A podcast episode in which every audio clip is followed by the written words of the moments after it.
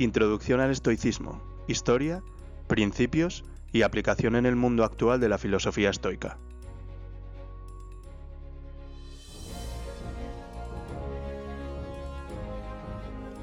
Si encuentras un hombre que enfrenta los peligros con coraje, que no se ve afectado por sus deseos, feliz en la adversidad, calmado en medio de la tormenta, ¿no es cierto que sentirás veneración por él? Séneca. La filosofía estoica es una corriente con una base lógica cuyo objetivo es guiar nuestras vidas a través del dominio de los sucesos, utilizando la valentía y la razón para afrontar las adversidades, controlando nuestras emociones ante estas.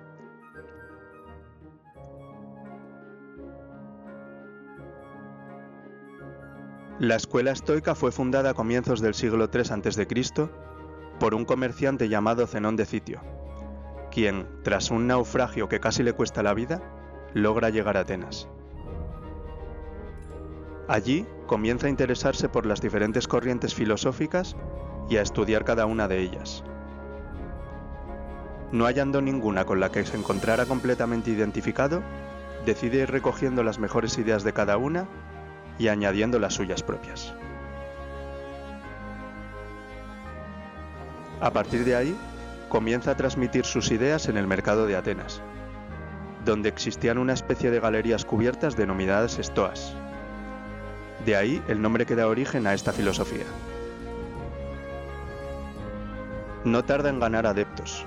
La gente de diferentes clases sociales encontraba en su filosofía multitud de consejos de enorme utilidad que fueron transmitiendo a su entorno y popularizó el estoicismo rápidamente. Gran parte de esta rápida popularidad se debía a que, a diferencia de la mayoría de corrientes filosóficas, las ideas de Zenón eran eminentemente prácticas, aportando consejos de gran utilidad a los problemas de la vida diaria. Otro de los motivos fue que las ideas estoicas eran muy amplias, por lo que las podían aplicar tanto ricos como pobres, desde un rey hasta un esclavo.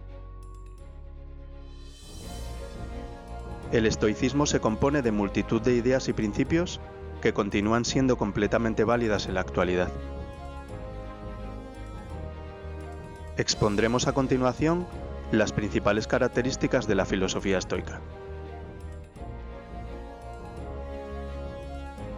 Atención. Observar nuestros pensamientos y nuestros actos para ser más conscientes era lo que los estoicos denominaban prosoque, esto nos permite mantenernos presentes y evitar experimentar emociones negativas asociadas al sufrimiento debido a errores pasados o al miedo que provoca un futuro incierto. Además, este hábito tan sencillo también nos permite controlar nuestra atención y dirigirla en la dirección correcta para poder cumplir nuestros propósitos.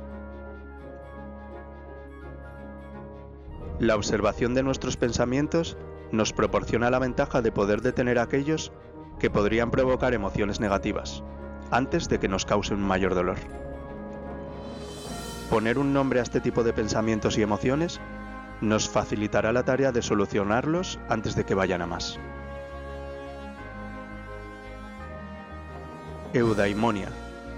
Para los estoicos, esta definición significaba algo muy cercano al desarrollo personal, es decir, el trayecto entre la persona que eres hoy y en la que podrías llegar a convertirte mañana. Para trabajar en ella, se basaban en dos pilares principales, tranquilidad y virtud.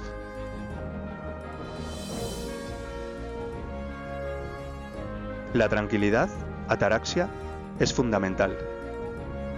Consiste en mantener en todo momento la calma mental independientemente de lo que ocurra a nuestro alrededor, alejando de nosotros la ansiedad con el objetivo de tomar mejores decisiones. Es importante para ello ser un observador imparcial de los acontecimientos. La virtud, arete, es para el estoicismo la piedra angular de la felicidad.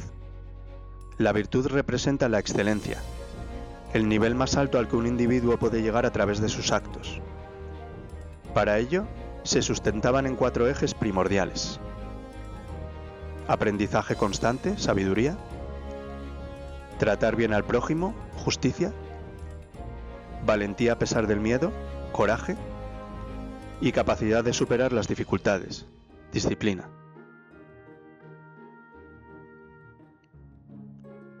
Dicotomía de control.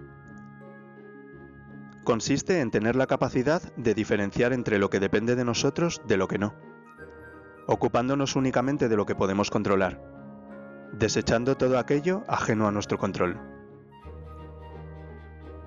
Como ejemplo, podremos hacer ejercicio alimentarnos de forma saludable, descansar bien, meditar y demás acciones con el fin de mantenernos saludables, pero siendo conscientes de que no se encuentra bajo nuestro control la posibilidad de enfermar o de tener un accidente. Por lo tanto, es muy importante adquirir la capacidad de enfocarnos en lo que podemos hacer y dejar de pensar en lo externo a nosotros mismos.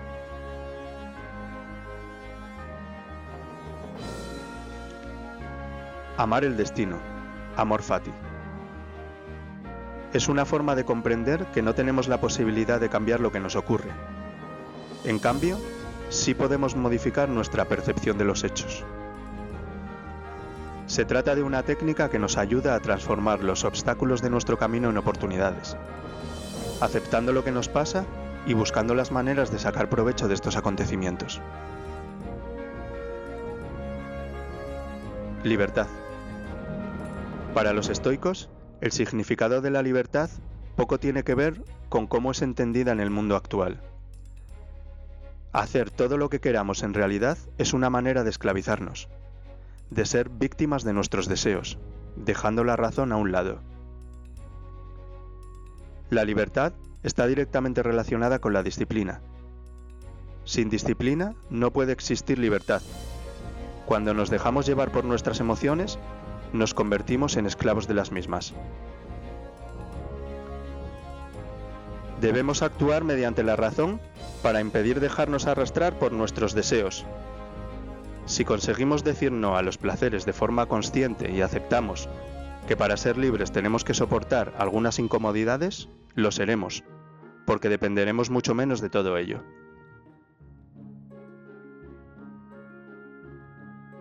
Vive el presente. Memento Mori.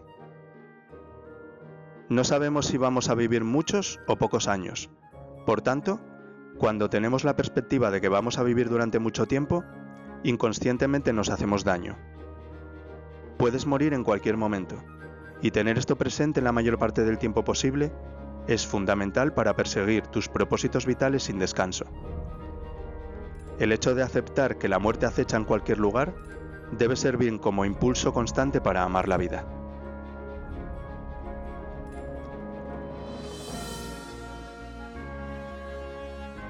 Un estoico observa el mundo y a sí mismo desde una perspectiva neutra.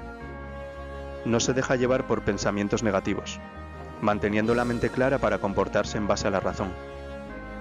Conoce la diferencia entre aquello que puede controlar y lo que no, enfocándose exclusivamente en lo que se encuentra en su zona de influencia. Mantiene sus deseos a raya para impedir dejarse llevar por ellos. Se enfoca en lo importante y desecha lo superficial. Usa el pasado como aprendizaje y valora las consecuencias de sus hábitos a futuro. Se esfuerza en lograr sus proyectos día a día sin pensar en la meta.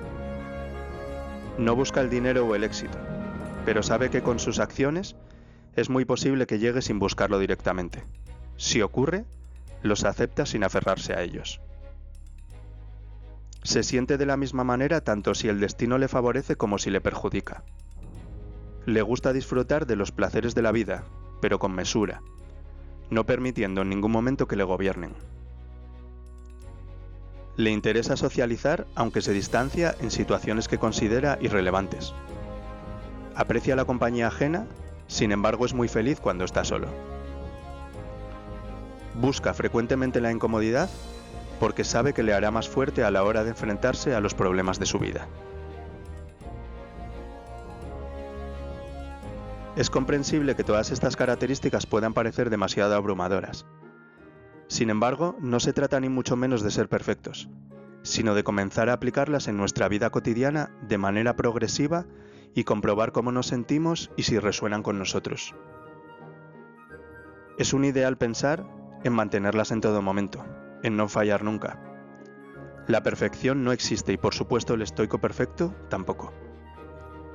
Al fin y al cabo, lo importante es el camino, no la meta. La mejora constante, el sentir que hoy somos mejores que ayer, nos convertirá en auténticos estoicos en el mundo actual.